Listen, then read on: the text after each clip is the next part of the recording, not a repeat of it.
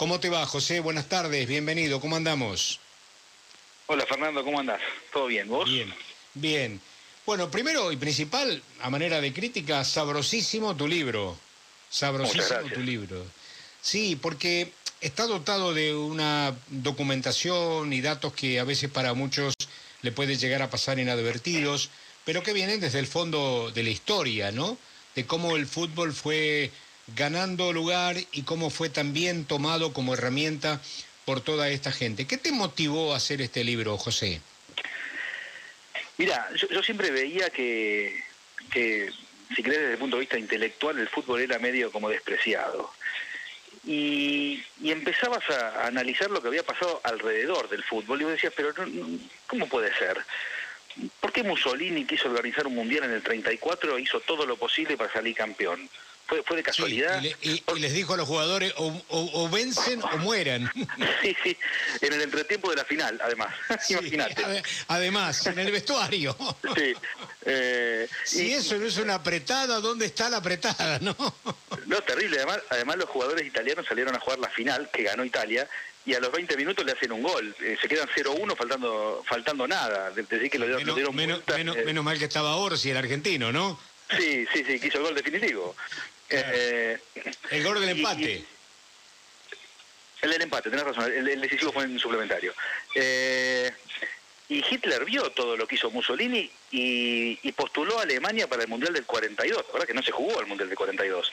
No se jugó porque estaba en la Segunda Guerra Mundial.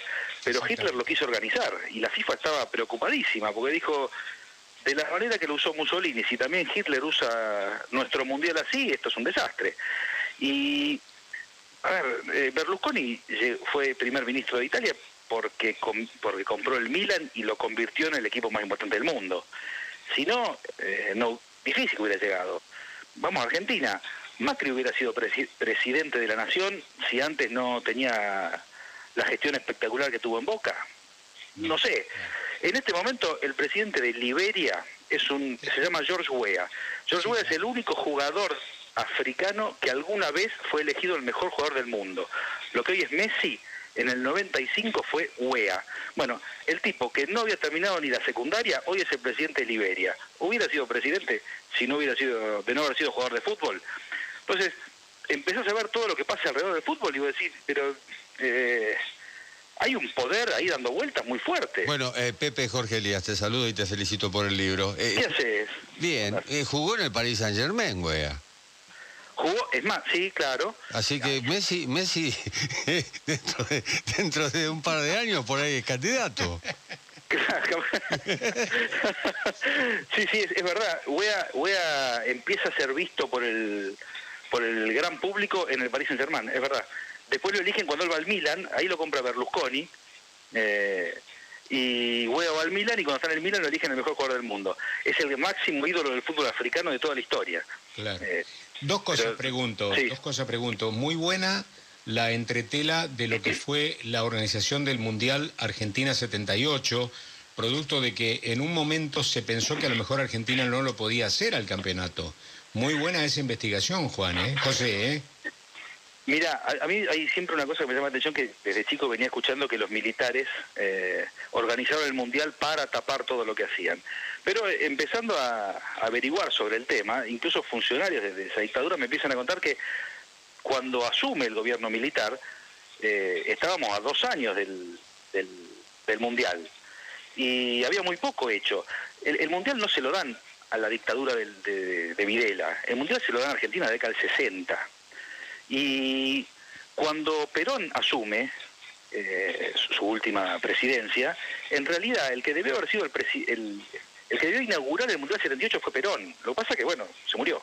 Sí. Pero, pero el, presidente argentino, en el día de la inauguración del Mundial 78 debió haber sido Perón. Eh, cuando él se muere y después cuando asumen los, cuando asume Videla, una de las primeras eh, cuestiones que tienen que definir es qué hacemos con el mundial, lo organizamos o lo, devolvemos. Y ahí dicen un poco, llegamos a devolver un mundial en Argentina, no, no, no, nos revientan a todos. En Argentina, una vez que estamos a dos años del mundial, hay que organizarlo o organizarlo. Y, y medio fue como de, casualidad que lo terminan organizando. Por supuesto que después lo usan a favor, al punto de que Argentina sale campeón un domingo, al día siguiente eh, se llena o va mucha gente a la Plaza de Mayo y, empiezan a pedir por Videla. Y Videla tiene que salir al balcón a saludar eh, como si hubiera sido un, líder de masas. Eh, ese nivel de popularidad del gobierno militar no lo tuvo no, no lo tuvo nunca más. De hecho, dentro del gobierno, a Videla, en ese momento, algunos le dijeron, ¿por qué no llamamos elecciones ahora y te presentás vos y seguro que las ganas?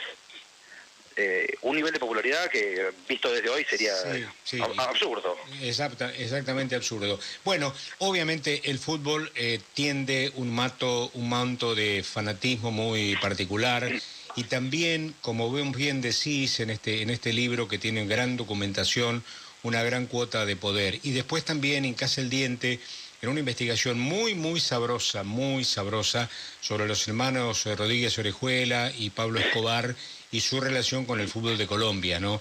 Muy, muy atractivo todo eso, José, ¿eh? muy atractivo, ¿eh? muy atractivo. Hay, muchas gracias. Hay, un tema muy que a mí me llamó siempre mucho la atención, que es que Miguel Rodríguez Orejuela, uno de los capos del cartel de Cali, eh, era el vicepresidente de la América de Cali. Cuando River en el 86 le gana la final de la Libertadores a la América de Cali, el vicepresidente del club colombiano era Miguel Rodríguez Orejuela, un tipo que hoy está preso por, por narcotraficante.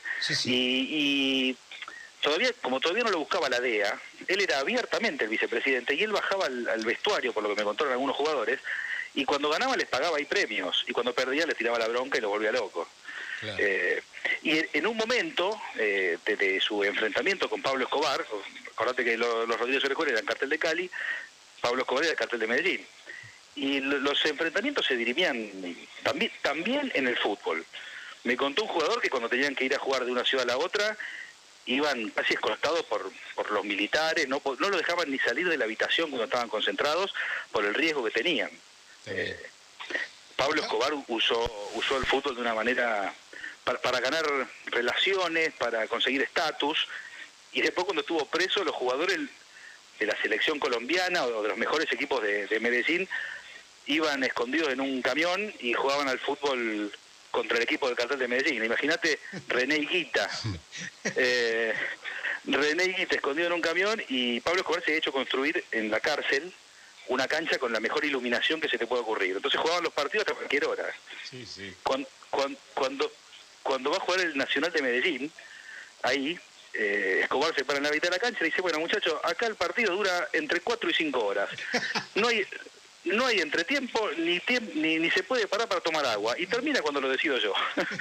Eh, bueno, el partido, escúchame, el partido quedó 5 a 5 y definieron por penales. a que no sabe quién ganó por penales. Y el equipo de Pablo. el, el equipo de Pablo con un gol de Pablo. Además, bueno, acá también Menem, una vez cuando jugó, me acuerdo de la cancha de River, yo estaba cubriendo ese partido, fue una cosa muy curiosa porque jugó un equipo ahí con, de políticos y muchos jugadores y hubo un gol y Menem lo hizo anular al gol. Le dijo a la, Molina que no, que tenía que anularlo al gol. Y lo anularon al gol. La Molina lo anuló al gol. Bueno, así que esas cosas siempre pasaban. Bueno, estamos hablando con José Ignacio Yadós. El Circo de los Pueblos es el libro que ha escrito cómo dictadores, narcos, políticos y empresarios consiguieron poder a través del fútbol. Y el último capítulo, es muy curioso, pero el último capítulo habla del el PSG porque habla obviamente de los gobiernos o de los poderosos que se hicieron cargo de equipos, tanto del Manchester como, de, este, como del PSG.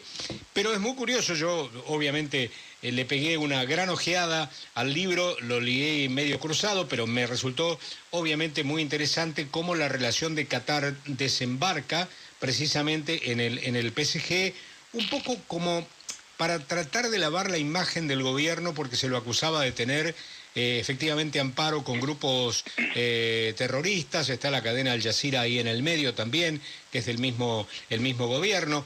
Y bueno, pero ha llegado efectivamente con la compra de Neymar a darle un salto de calidad al equipo.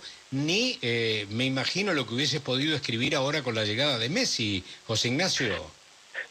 Lo, lo curioso es que justo ahora solucionó un poco sus diferencias con todos los países de la región estuvo muy enfrentado con Arabia Saudita y otros seis países que lo boicotearon. eh, prohibieron que un catarí entrara a Arabia Saudita, eh, que los aviones que iban a Qatar pasaran por arriba de Arabia, e, etcétera. Y Arabia los acusó primero de promover los golpes, ¿te acordás? En la primavera árabe, en entre el 2010 y 2011. Eh, y después, en el alrededor de 2017, los acusan de proteger terroristas. Imagínate que Qatar, país chiquito, no podía entrar en guerra contra Arabia, que es uno de los gigantes de la, de la región. Y entonces, ¿qué hace, ¿qué hace Qatar en ese momento? Bueno, se mete en el deporte, empieza, empieza a ganar una especie de poder blando, a, ganar la discusión no por la vía dura, que sería ir a una guerra, sino por la vía blanda, que es el marketing. Lo compra Neymar inmediatamente después de que lo acusaron de, de proteger terroristas. Bueno, ¿de qué se hablaba en el mundo? De, Neymar, obviamente. Eh, y, empezó a, modificar su imagen. Usó mucho el fútbol Qatar y el deporte, el deporte en general, pero el fútbol en particular, para esto. Ahora, a principios de año, arreglaron esas diferencias que tenían con los otros países árabes. Por lo tanto, en este momento, lo que digo, lo que creo es que ah, encontraron la oportunidad y la gente va a seguir hablando bien de Qatar y va a seguir viendo la audacia del jeque eh, que se reunió con Macri hace unos años.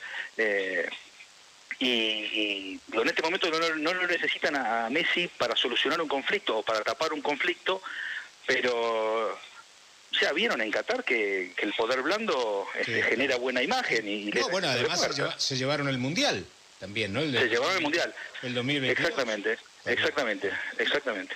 Bueno, José, sabrosísimo el libro, te felicitamos sinceramente. Muchas y Te mandamos un saludo muy, muy especial, ¿eh? Muchas gracias, ¿eh? Muchas gracias, saludos. Gracias. José Ignacio Yados, autor del Circo de los Pueblos, un libro realmente que es una radiografía del fútbol del mundo y obviamente este, lo estamos elogiando y lo hemos leído y los entusiasmamos a ustedes en que también le peguen una ojeada.